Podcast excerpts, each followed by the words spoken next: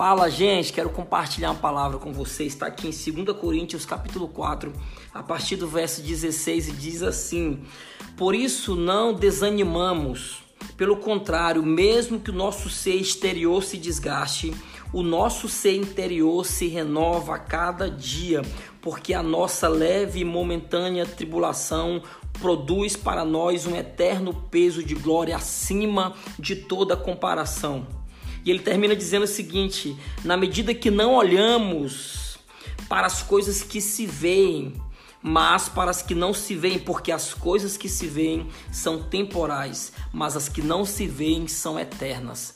Você quer saber uma maneira de acabar com todo o propósito que Deus tem para a sua vida? É você começar a olhar para as coisas externas. É você começar a criar um parâmetro daquilo que Deus tem com você com base naquilo que os teus olhos naturais estão enxergando. Sabe, o que Deus tem para fazer em você vai além da sua visão limitada. A minha e a sua visão, ela não consegue enxergar todas as coisas que Deus tem para fazer na nossa vida.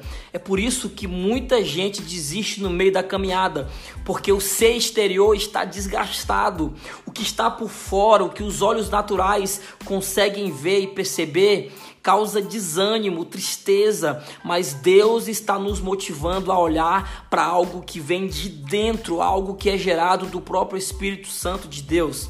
Só existe uma maneira de continuarmos caminhando, trilhando, ainda que estejamos desgastados, tristes e desanimados. É se estivermos com uma motivação interior que brota do Espírito Santo de Deus.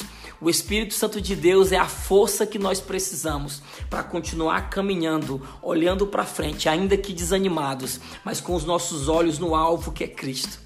Deus te abençoe, que essa palavra faça sentido na sua vida nessa noite.